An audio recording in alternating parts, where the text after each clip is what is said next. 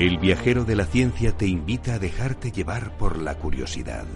Abre tu mente a la infinidad de posibilidades del conocimiento, los datos, las pruebas, las teorías, la tecnología que cambiará el futuro.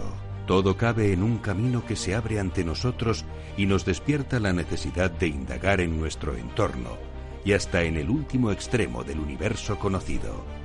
El viajero ya está en marcha.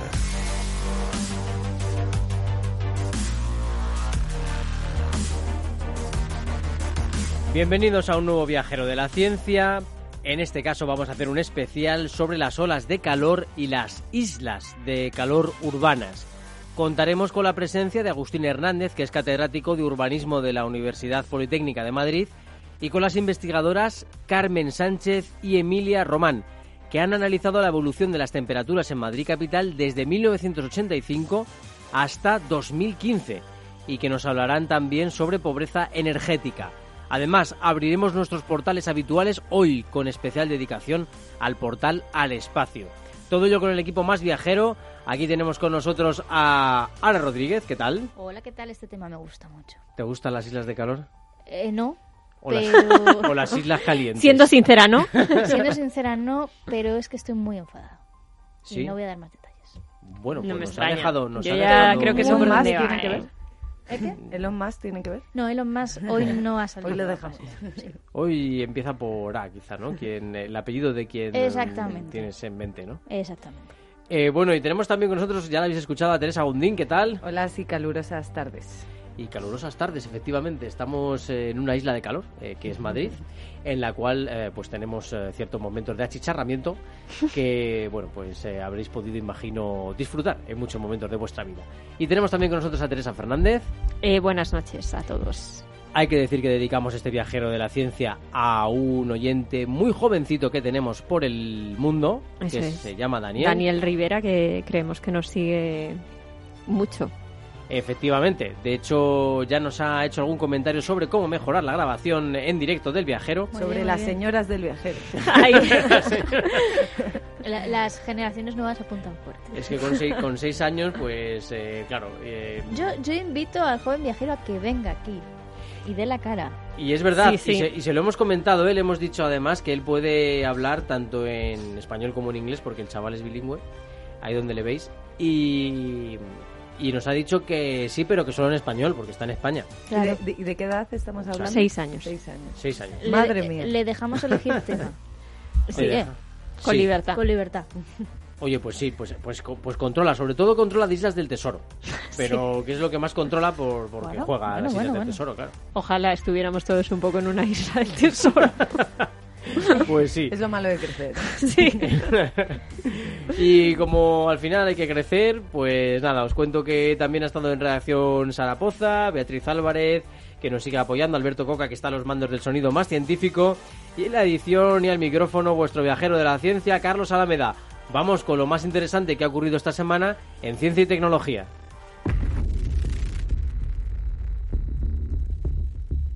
El viajero de la ciencia. Carlos Alameda. Descubierta una nueva propiedad de la luz. Científicos españoles hacen un hallazgo que podría servir para estudiar mejor los objetos más pequeños de la naturaleza como virus, células o átomos. La NASA diseña un dron libélula para buscar en Titán la receta de la vida. El dispositivo recorrerá 180 kilómetros de la superficie del mayor satélite de Saturno y enviará información a España, Estados Unidos y Australia. La pastilla española contra el cáncer de mama llega a las pacientes. El fármaco Bercenios, una novedosa pastilla frente al cáncer de mama metastásico, está disponible desde hace unas semanas en los hospitales del país. Detrás de su desarrollo está el equipo de la multinacional estadounidense Lilly en el centro de Alcobendas, Madrid. Los plásticos biodegradables también son tóxicos. Investigadores de la Universidad Autónoma de Madrid y la Universidad de Alcalá revelan que uno de los tipos de los plásticos biodegradables más utilizados hoy en día, como alternativa a los tradicionales, libera nanopartículas que ejercen efectos tóxicos sobre organismos de ecosistemas acuáticos. Pues eh, se me olvidaba comentar una cosa importante. Los que estéis viendo la retransmisión en Facebook veréis que Teresa nos está presentando la nueva taza del viajero de la ciencia. Me ya tenemos en estos momentos un poco... Diseño, ¿eh? Un poco la tienda tenemos casa. nuestra Ahí, ahí, un poco tu tienda en casa. Nuestra taza oficial diseñada por Paco Gordillo, nuestro eh, artista y diseñador de cabecera, al cual le agradecemos muchísimo, muchísimo y de todo corazón que nos haya dado este sorpresón, porque no nos lo esperábamos. Así que bueno, pronto empezaremos ya con la venta del merchandising en nuestras eh, diferentes eh, páginas web. Eh, precio de salida, bueno, ya veremos. A ver, Esa- tenemos que ¿es hablar con Paco primero para el precio de salida. Sí, sí. ¿Estás segura de que es agua? Es agua viajera. Es agua viajera. Bueno, nos vamos eh, rápidamente con la primera llamada del programa después de un poquito de musiquita.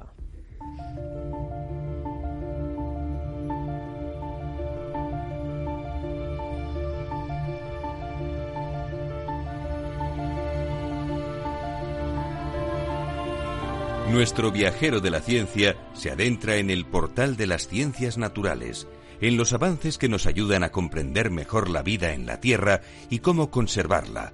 El planeta azul nos espera. Eh, saludamos ya a Agustín Hernández, catedrático de urbanismo de la Universidad Politécnica de Madrid. Eh, buenas noches, Agustín, ¿qué tal? Ah, muy buenas noches. Aquí estamos. Eh, oye, mm, primero agradecerte muchísimo que estés con nosotros aquí en el Viajero de la Ciencia. Sabemos que tenéis una agenda apretada en la Politécnica de Investigación. Eh, Agustín, la verdad es que mm, nos impresionó mucho una metáfora que, que utilizaste en televisión española para hablar sobre las olas de calor. Nos decías que eran como las fiebres del planeta.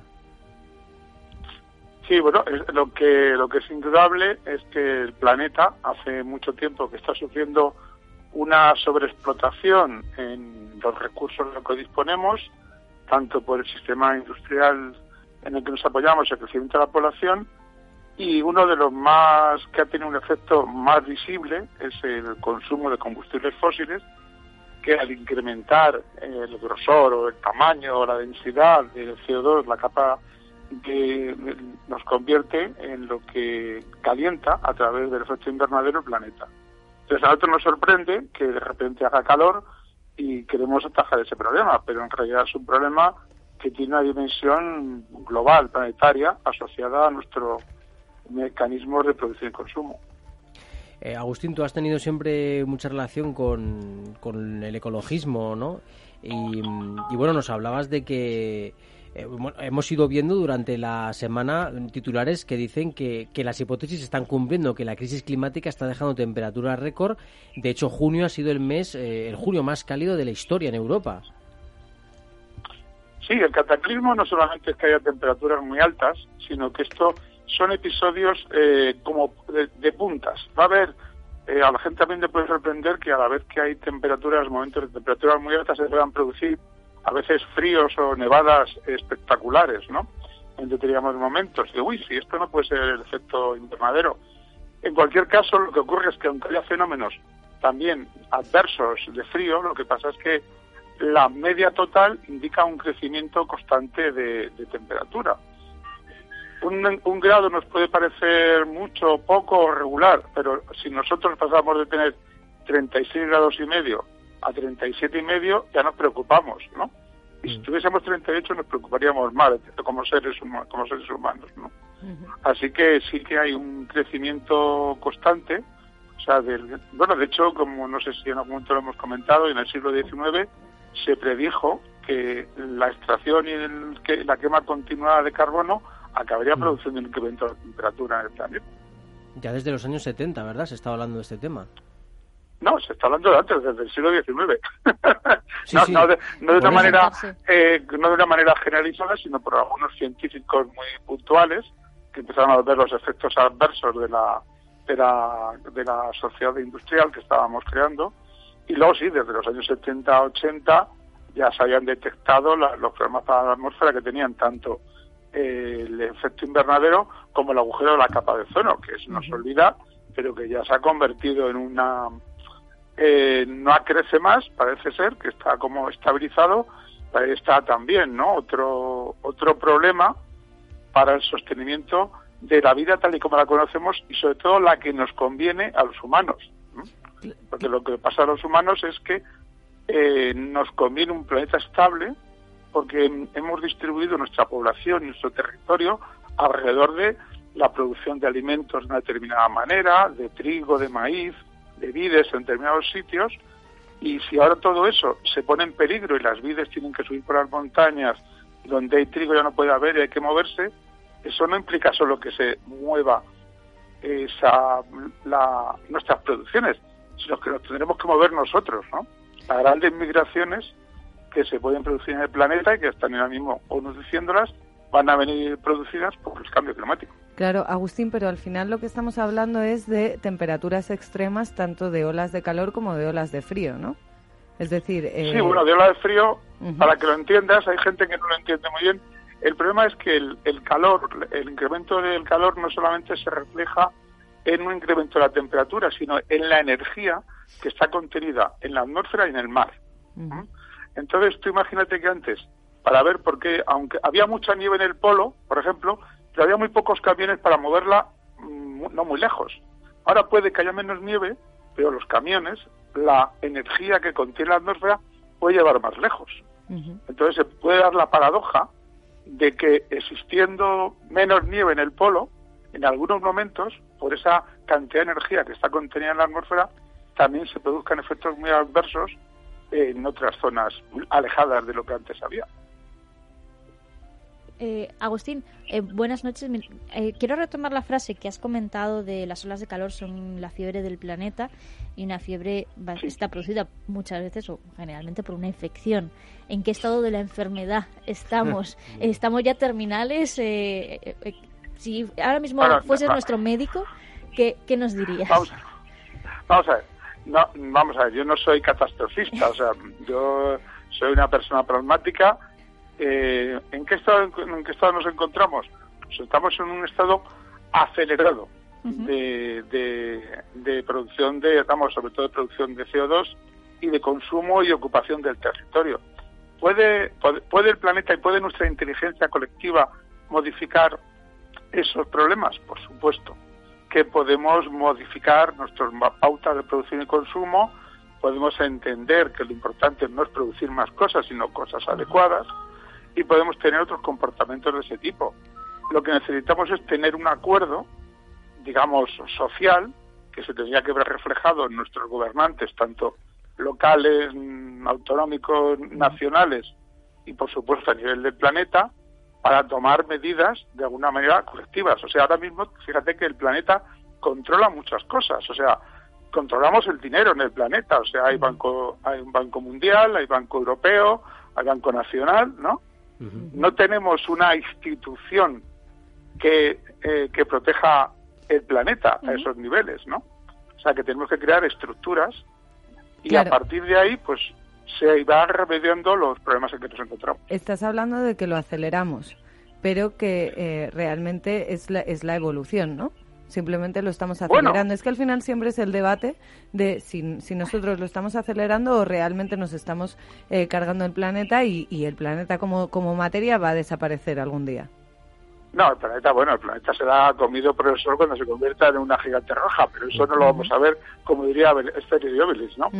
el, nuestro problema es que el planeta, probablemente la vida pueda seguir existiendo sin la, sin la raza humana.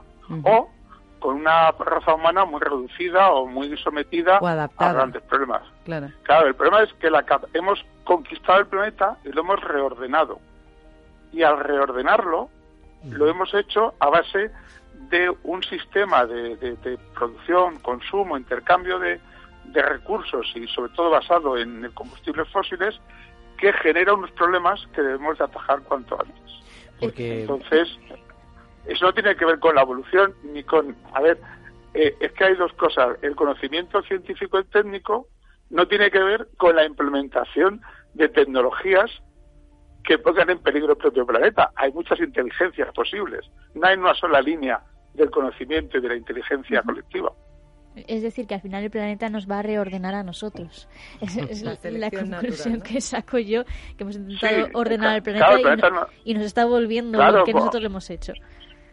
Claro, el planeta nos va a reordenar, insisto, ya o la ONU ya tiene una predicción de las grandes migraciones que os van a producir en el planeta por culpa del cambio climático. O sea que el planeta, lo que va a hacer la raza humana, pues se irá moviendo, se irá trasladando, se irá reordenando. Entonces, eso sí que son problemas muy graves, porque, claro, mm, significan, eh, tienen un problema detrás de sí, no solamente el calor, todo esto, sino que llegará un momento en que se reproduzcan eh, problemas, guerras, violencias asociadas. Claro, pero volvemos a... lo mismo. Es como volver a la historia que ya ha pasado. Es decir, con la época de la glaciación también hubo migraciones. ¿no? Entonces es como volver, a volver a repetir historias que ya, ya han sucedido. Sí, pero, fue sí, pero el número de humanos que había eran muy poquitos. Los pobres bastante hacían, o sea, no tenían problema de moverse. O sea, el problema es que se movían despacito porque andaban, pero tenían la capacidad de moverse. El problema es que los humanos que se mueven ahora, donde van ya hay humanos, ya hay gente. O sea que es mucho más, es mucho más crucial y problemático a lo que nos enfrentamos. Vosotros desde vuestra disciplina, que es el, urbanismo, Agustín, eh, intentáis estudiar mm, también soluciones, ¿no? Dar con alguna fórmula para que, por ejemplo, estas grandes ciudades como, como Madrid, pues eh, sean parte de la solución y no del problema, ¿verdad? Bueno, claro, nosotros lo primero que hay que entender es que la ciudad es un gran objeto colectivo y que por tanto de, todos funcionamos. O sea, a veces se nos olvida que todos eh, vamos por la derecha, respetamos los semáforos, pagamos nuestras facturas, eh, depositamos la basura donde debemos. Pues si hiciésemos eso con un proyecto un poco más complejo de reducción de nuestros, de nuestros consumos de combustibles fósiles y de remediación por ejemplo, en nuestro propio espacio de estos problemas, pues lo podríamos, lo podríamos conseguir. Hace falta un plan, igual que en su momento, cuando de la ciudad crece y aparece el vehículo a motor, pues la ciudad se pone al servicio del vehículo a motor.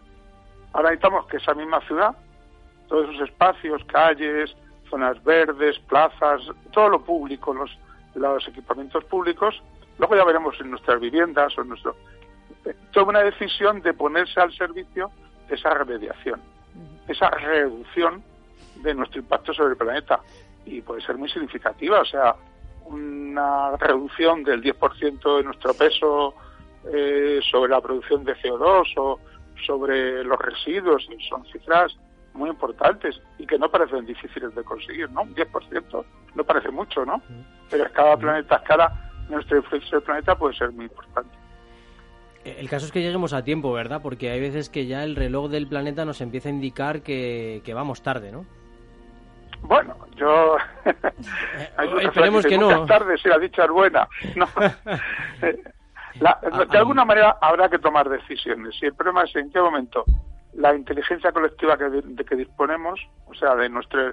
Este, lo llaman la noosfera, ¿no? Que es el, el, el, ese estructuras planetarias de conocimiento que tenemos se ponga en una dirección. Lo tendrá que hacer en algún momento, antes o después. Y cuanto antes lo hagamos y más se haga desde una pauta igualitaria, de gestión colectiva, de posición de igualdad de todos los habitantes, pues mejores serán los resultados, claro. Pues eh, eso esperamos, Agustín, la verdad, que, vayamos eh, mejorando, que vayamos utilizando medidas para, para paliar el problema y que vayamos eh, Hombre, ahora, mismo ya sabéis que nos encontramos, las Naciones Unidas ha establecido los Objetivos de Desarrollo Sostenible, que tiene 17 grandes objetivos que se están implementando en muchos sitios. No sé si os habéis fijado que muchos de nuestros políticos llevan un pin de un círculo con colorines. Pues ese es el primer paso aceptar que existe un problema y que hay que actuar sobre él para que eso se produzca. Entonces, Agustín. y busque, busquemos ese asunto, nos pongamos a trabajar en ello. Agustín, buenas noches. Soy Teresa. Te quería preguntar, eh, ¿tú qué medidas urbanas consideras que podrían un poco ayudar a paliar este problema? Qué bonita pregunta. Pues modificar todo, para empezar, modificar todo el uso del transporte privado en la ciudad. O sea que lo primero que hay que hacer es ese espacio que tenemos común, que ahora está dedicado a almacenar y, tener coches medio parados produciendo energía, produciendo CO2 y otros gases bastante perjudiciales, primero tomar la decisión de ese espacio para qué lo queremos utilizar y cuál es la manera más lógica de utilizarlo.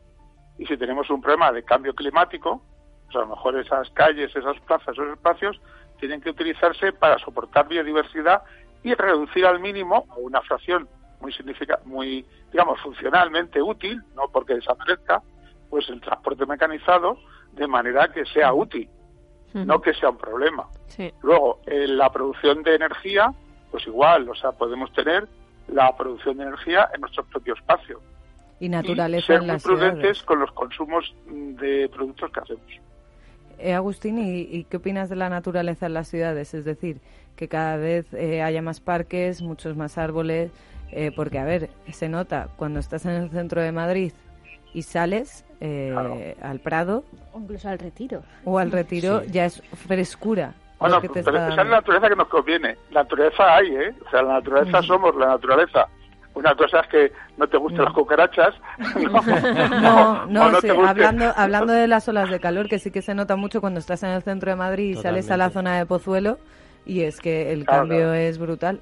Totalmente. No, pero fíjate que eso es posible de remediar, ¿eh? O sea, que nosotros podemos incorporar, insisto, en nuestras calles, en nuestros espacios, en nuestras a, largo, a medio plazo en lo que es público y a medio y largo plazo en lo que es privado, las viviendas, las fachadas, las cubiertas, podemos poner todo ese mecanismo en funcionamiento, ¿sabes? Hay que hacerlo, es, no, es, no, es, no es rápido, pero sí que es un proyecto posible. O sea, que es un proyecto posible y que irá dando cada vez más pasos a, a mejorar esas condiciones por supuesto. Agustín, una no, pregunta. No ha llegado una nutria allá al Manzanares el otro día. parece que será imposible. Preciosa, por cierto. Pues fíjate, eso es un puntazo. Sí, desde luego.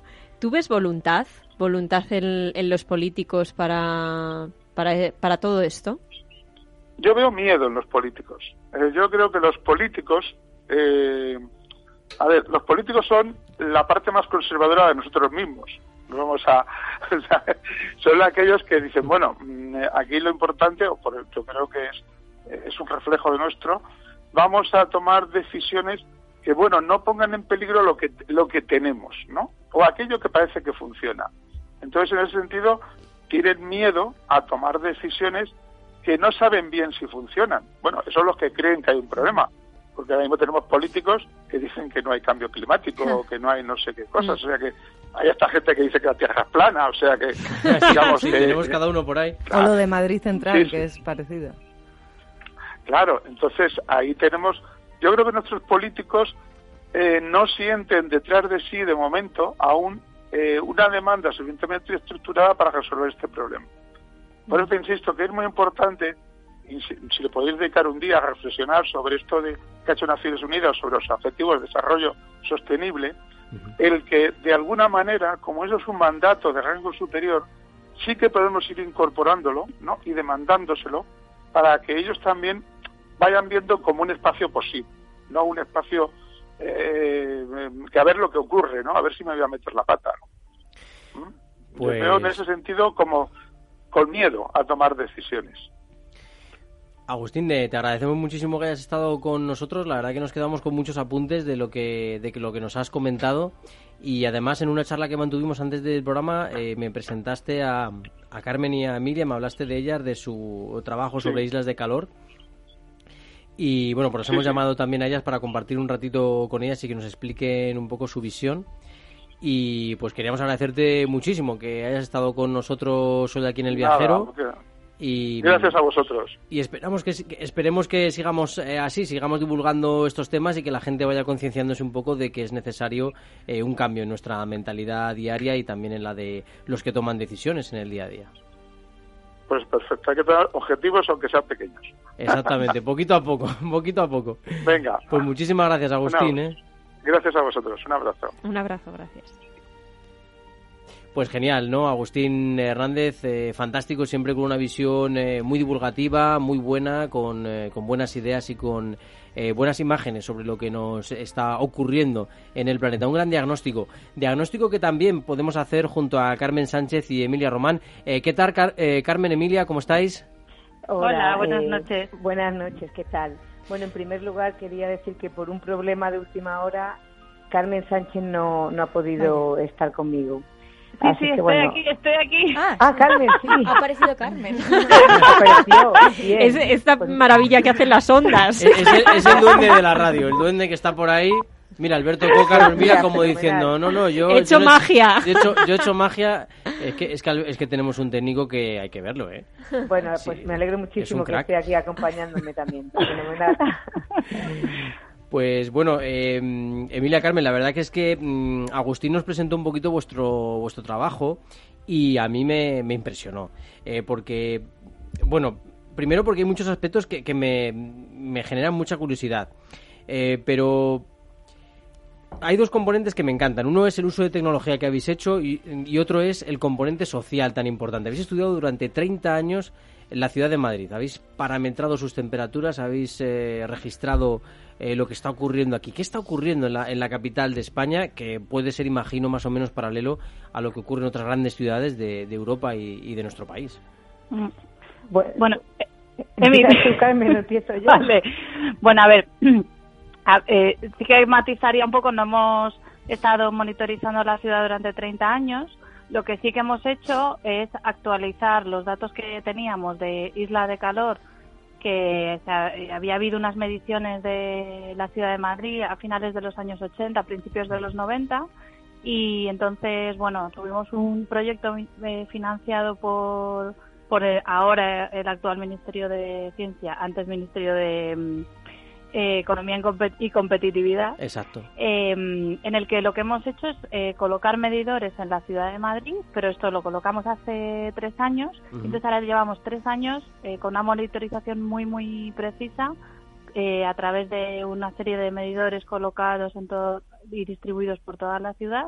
Y tenemos ahora pues una imagen dinámica de la isla de calor de Madrid que no habíamos tenido nunca y unos datos muy precisos sobre cómo se produce ese efecto en la ciudad de Madrid. Sí, perdonad, que habéis registrado durante todas esas medidas que se tomaron y eh, bueno, y ahora estáis completándolas, evidentemente. Al final habéis Sí. Claro, y conseguido un rango de unos 30 comparado. años que es impresionante, ¿no? La, hombre, la primera diferencia que hemos encontrado entre el año 85, y, bueno, y una de las más importantes, es el aumento en extensión de este fenómeno de isla de calor urbana, que yo no sé si ha quedado explicado claramente, ¿no? En, en que es esa variación o esa disminución de temperaturas entre el centro de la ciudad y la periferia, por el propio diseño de, de la ciudad y por hacer una ciudad tan artificial, tan impermeable, eh, cuanto menos natural sea, más se incrementa este fenómeno. Entonces hemos visto claramente pues esa variación ¿no? en extensión y el aumento de focos de, de calor, Y, asociada además a, a todos lo- los crecimientos ¿no? de los últimos años que ha habido en la ciudad de Madrid. por ejemplo, mm, por comentarte un par de núcleos que se pueden ver claramente. Eh, Alcobendas, San Sebastián de los Reyes prácticamente están unidos a Madrid eh, por la zona norte. Eh, Getafe, Móstoles, Alcorcón están unidos casi por la zona sur con Madrid. Em, ¿Hasta dónde llegan la frontera de, de estas zonas de calor, de estas zonas que habéis estudiado? Uf, ¿O, o ya o Sí. están A ver, traspasando? No es una respuesta fácil porque Sí. lo que ha ocurrido es que igual que el urbanismo madrileño se ha extendido en forma casi de mancha de aceite, ¿no? Se han empezado a conectar todos los munici- municipios que estaban más periféricos, pues la, la isla de calor se ha extendido un poco así. Es difícil decir hasta dónde, porque en Claro. realidad la isla de calor es un efecto que tenemos una subida de temperaturas en el centro de la ciudad y de ahí va habiendo un gradiente que va disminuyendo hasta la periferia, hasta las zonas eh, más arboladas o más rurales. Entonces, eh, bueno, pues prácticamente Sí. abarca todo lo que podemos ver casi desde Google Maps construido hasta los límites, pues todo eso va a tener una influencia de isla de calor, pero claro, es mucho más intensa en el centro que, que en las afueras. Sí, de hecho hemos encontrado diferencias de temperatura con mediciones reales realizadas en 2015, además durante episodios de olas de calor consecutivos de hasta 7 grados centígrados entre el centro de la ciudad y la periferia. O sea que eso para, por ejemplo, para el diseño bioclimático de espacios públicos y de edificios, pues varía mucho la- las estrategias. Entonces, al final, es, es un problema del diseño de las ciudades, ¿verdad?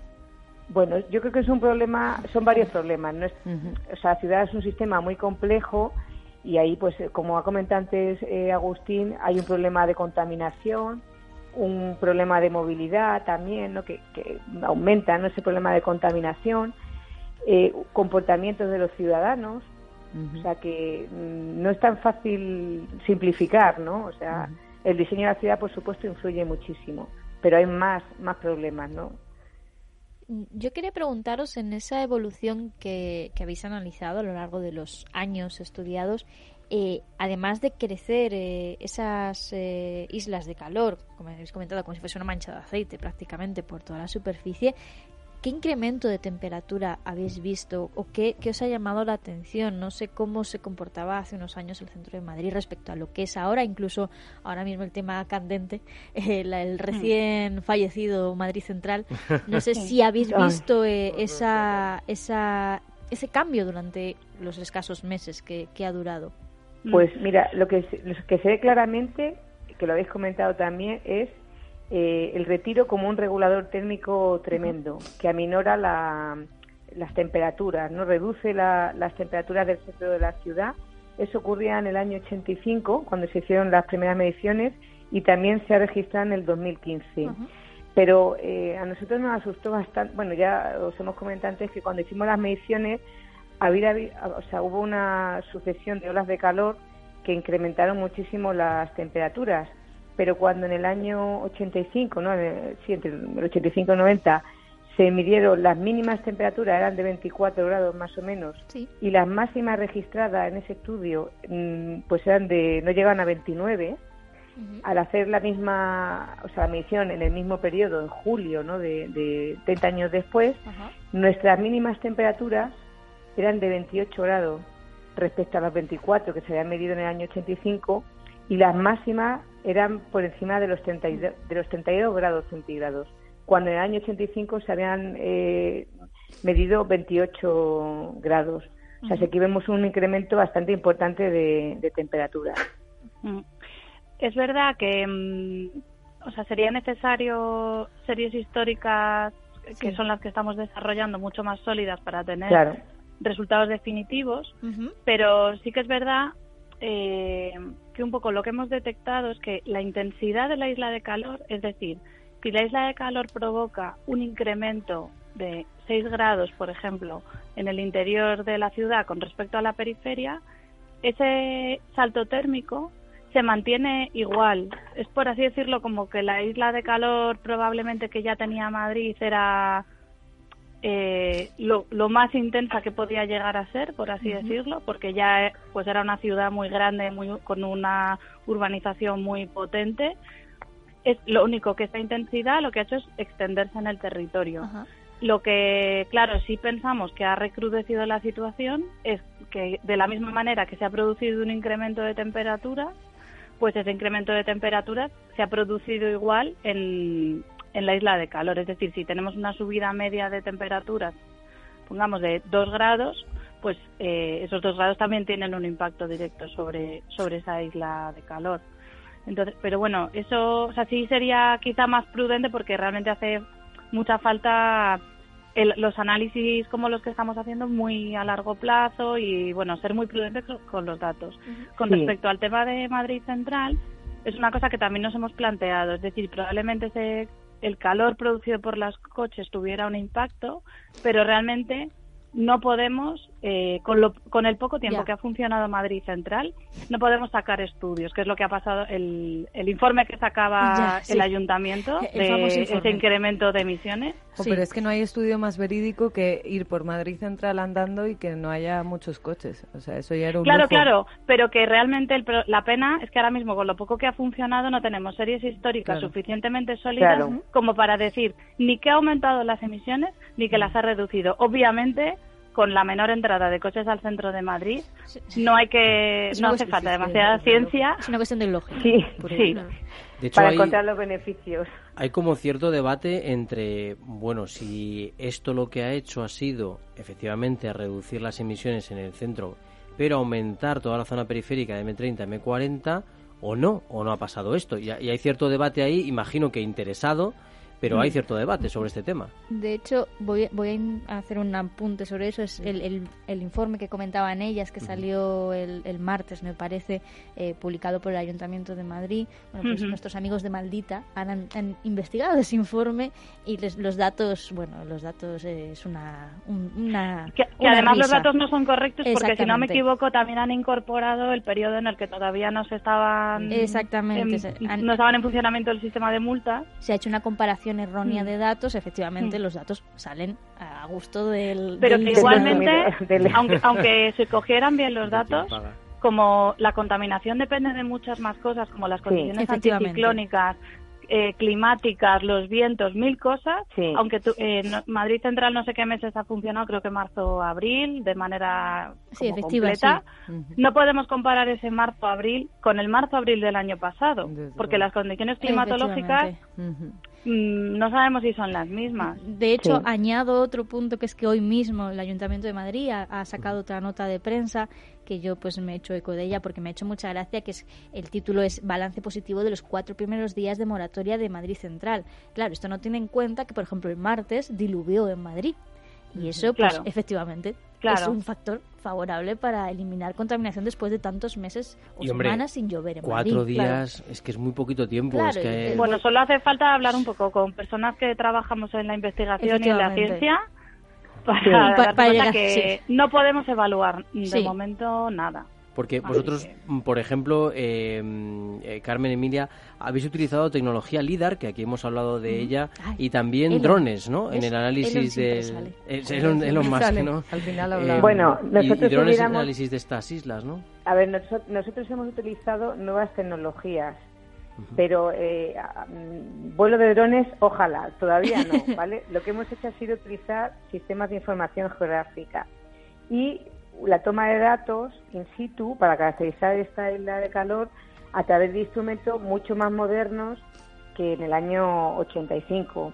Evidentemente, la tecnología LIDAR eh, y la captura de datos con drones mejorarían pues la caracterización de este fenómeno, ¿no? Porque lo que nos permite pues son registros de datos con costes pues más reducidos, mayor frecuencia de toma de datos, mayor precisión, sea que es un avance tecnológico eh, a favor de la, de la investigación y sobre todo de saber comportamiento, ¿no? Esto que estamos hablando, ¿no? Que no sabemos todavía porque es un fenómeno dinámico a lo largo del año, pero también a lo largo de- del día.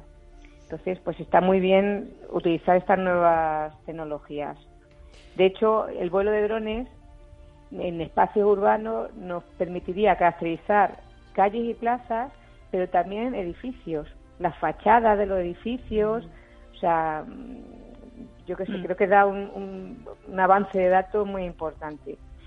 Veo un problema que es que con drones no es tan fácil volar en, en entornos urbanos, Claro. porque hay unas normativas específicas que cumplir, pues que regulan las características de estas aeronaves, las distancias a entornos construidos, no se puede volar sobre aglomeración de personas, o sea, todo esto está muy regulado y hay que tenerlo en cuenta, ¿no? Eh, a la hora de utilizar drones para la investigación, sobre todo en, en poblaciones. De hecho, aquí lo hablamos porque el tema de los drones, eh, la, toda la legislación sobre drones, eh, por lo menos en Estados Unidos, tuvo su origen en limitar eh, la función periodística que podrían tener los drones. Y eh, bueno, aquí se ha relacionado más en Europa con la seguridad de los ciudadanos, eh, Sí. pero en Estados Unidos vino un poco por ahí, ¿no? Marcado un poco por la mm, por la imposibilitar la eh, actuación de los periodistas en algunos casos. Eh, Teresa Fernández, querías también hacer alguna pregunta. Sí, quería preguntaros eh, hasta qué punto influye o impacta el uso de los aires acondicionados en las islas de calor. Quiero decir, ¿es, ica- es equiparable a, a los coches? ¿Está por debajo? Y las calefacciones. ¿Está también. igual? Mm, Pues sí, a ver, em, a ver, no se sabe exactamente porque el problema es que en cada ciudad, eh, o sea, son muchos los parámetros que influyen sobre la isla de calor. eh, que bueno, no lo hemos explicado, pero sí está bien que la gente sepa que la isla de calor se produce por la llegada de la radiación solar a todos los materiales que tenemos en la ciudad. Se acumula esa radiación en forma de calor y eh, cuando se pone el sol durante las horas de la noche, ese calor acumulado se reirradia hacia el ambiente y el aire de, la ciudad. Ese aire caliente no, no, es capaz de salir, pues porque tenemos unas tramas urbanas que no permiten que el viento barra ese aire caliente. Probablemente el efecto que tenemos en Madrid, esa boina de contaminación, que al final son un montón de partículas que están flotando, tampoco permiten que ese aire caliente se escape a la atmósfera. Y, y además a este efecto de la radiación se une todo el calor generado por las personas, pues desde en invierno todas las calefacciones, quizá esas, esas bombas de calor que están funcionando eh, bueno, en verano echando calor al ambiente, es decir, es como una suma de muchos parámetros, ¿no? Y depende del ambiente urbano que analicemos, pues esos parámetros van a tener un peso diferente. Es decir, que no es tan fácil decir, pues el impacto es tanto.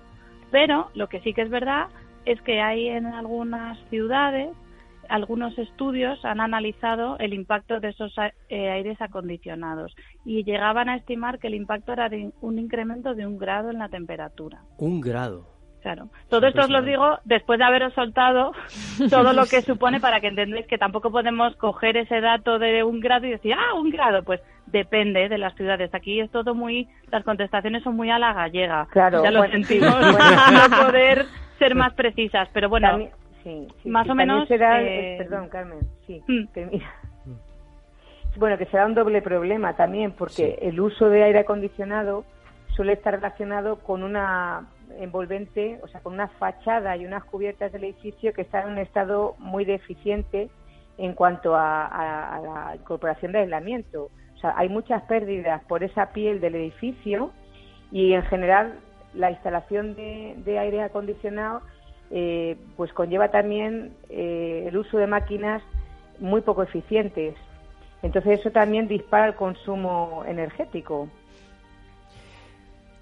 Y el tema asociado que también habéis eh, tocado, según me han comentado, que es el tema de la pobreza energética también en verano. Es decir, siempre solemos mm. hablar del invierno, de la calefacción, mm. pero y más viendo que estas olas de calor generan realmente grandes problemas, muertes, eh, problemas de salud a la población y puede ser que dentro de poco nos tengamos que plantear también el tema de la pobreza energética en verano porque haya mucha gente que no pueda acceder a un sistema hmm. de refrigeración del domicilio hmm. medianamente eh, lógico, ¿no? Hmm.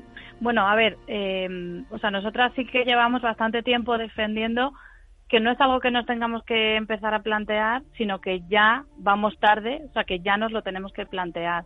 Em, tradicionalmente se ha trabajado mucho con el tema de la pobreza energética en invierno, pues porque primero es un concepto que surge en Reino Unido, donde lo que mm, los mayores problemas tienen que ver con no poder pagar la calefacción.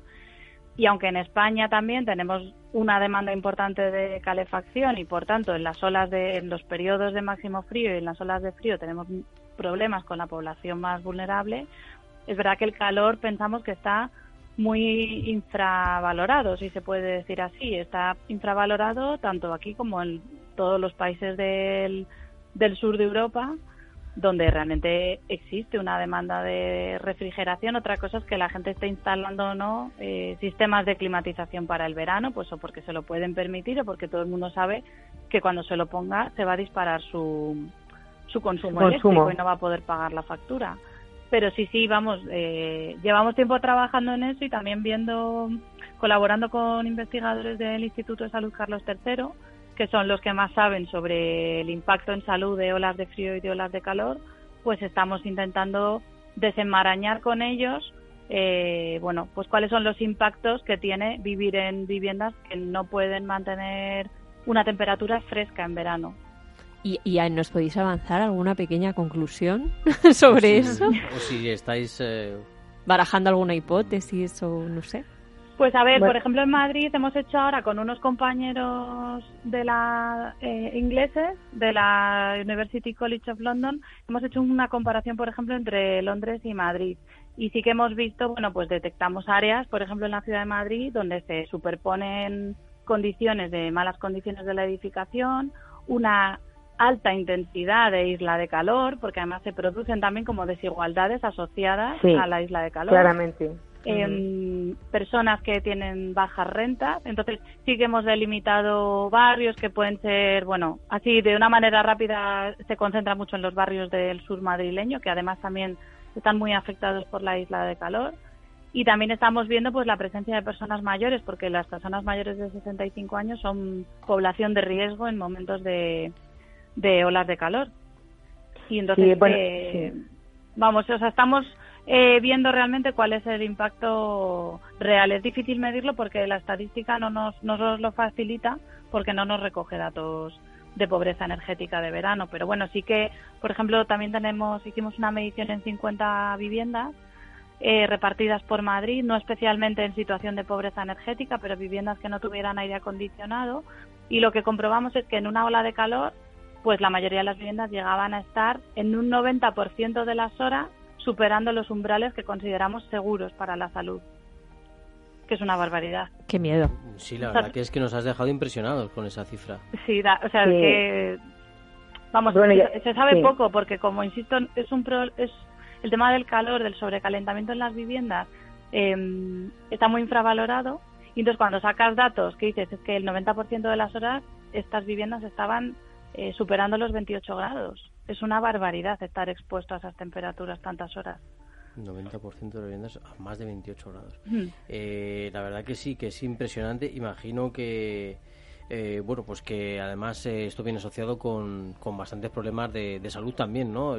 Ya de por sí el dolor de cabeza que te provoca ya a la hora de calor, ¿no? Que, que parece como que te aplatana, que te dificulta la energía del día a día, que te, bueno, pues que te deja sin energía. Eh, sí, sí, Que, cambia la temperatura de golpe, porque sales a la calle y luego vas al metro y es que son, son unos cambios a los que sometemos al cuerpo bastante brutales, ¿no? Sí, y además, como ha comentado Carmen, eh, pues estos barrios ¿no? que están afectados por esta intensidad de, isla de calor, suele, la población suele ser bastante mayor y es una población con alto riesgo ¿no? para enfermedades derivadas de, de olas de calor. Entonces nosotros muchas veces cuando hacemos proyectos de rehabilitación de vivienda, pues nos planteamos si el objetivo es reducción de consumo, si es amortización económica, como muchas veces se habla, o hay que empezar a hablar de confort y de calidad de vida, ¿no? Y salud del usuario, porque a una persona, a una anciana, ¿no? O a un señor mayor de 90 años, le hablas de que va a amortizar la inversión en 10 años y te miran como alucinando, ¿no? Porque para ellos los plazos con esas edades pues no tienen sentido, ¿no? Entonces hay que orientar más las actuaciones a esa mejora, ¿no? De las temperaturas para que ellos estén en, confort, más que a, amortizaciones económicas.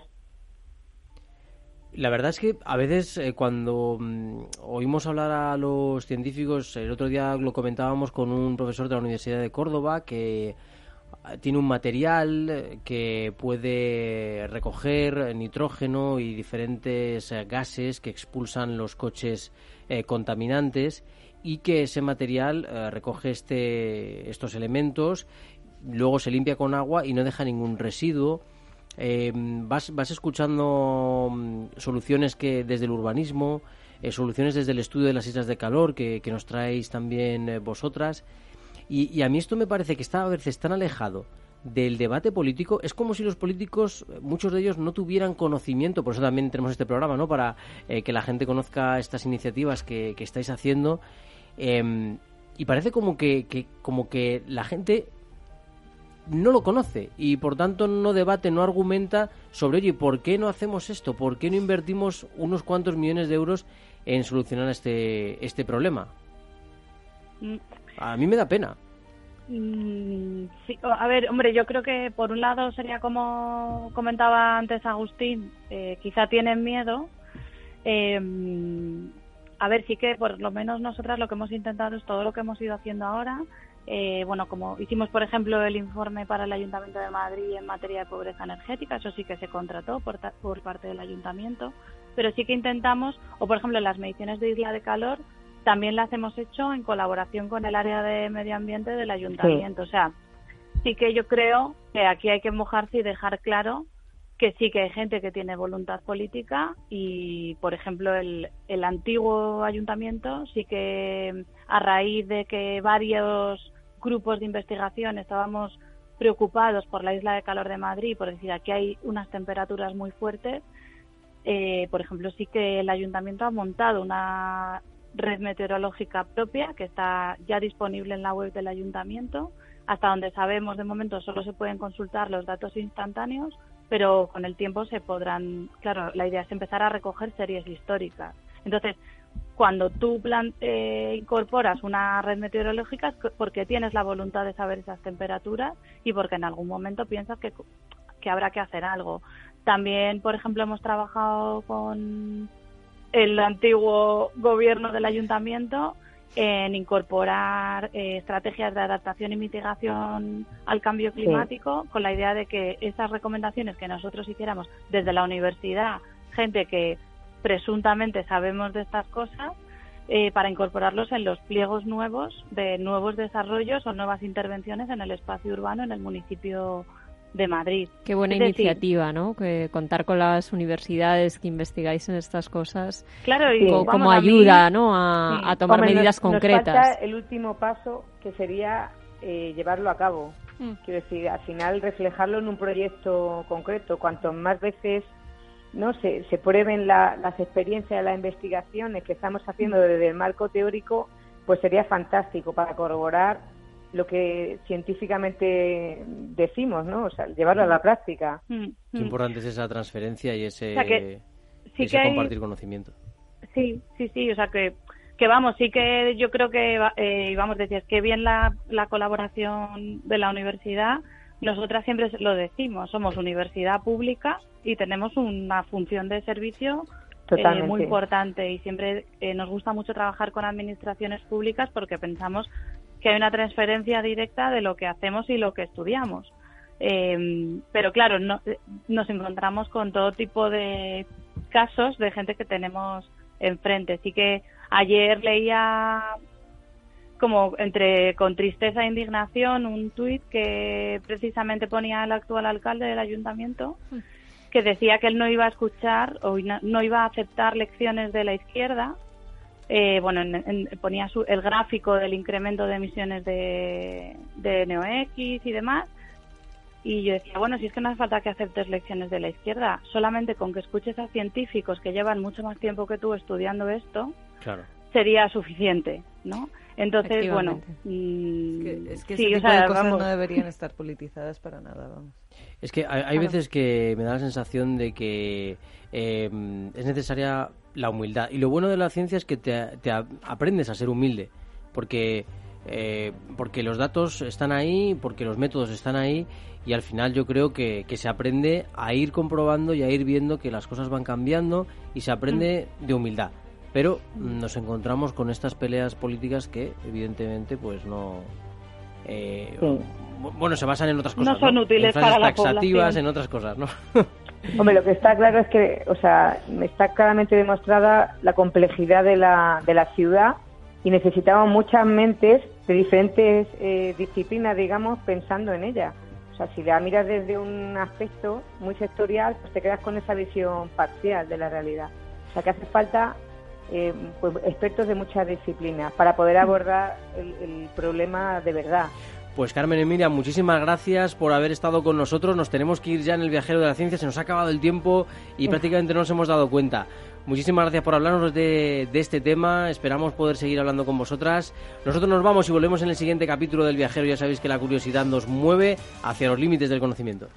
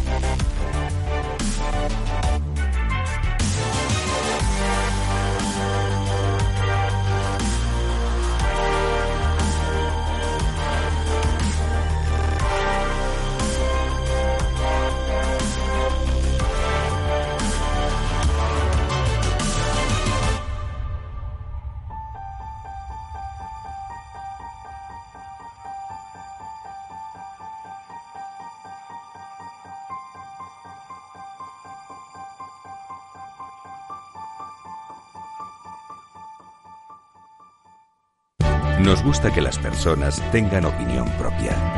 Quienes aquí hablan también expresan su propia opinión. No representan la opinión de Capital Radio.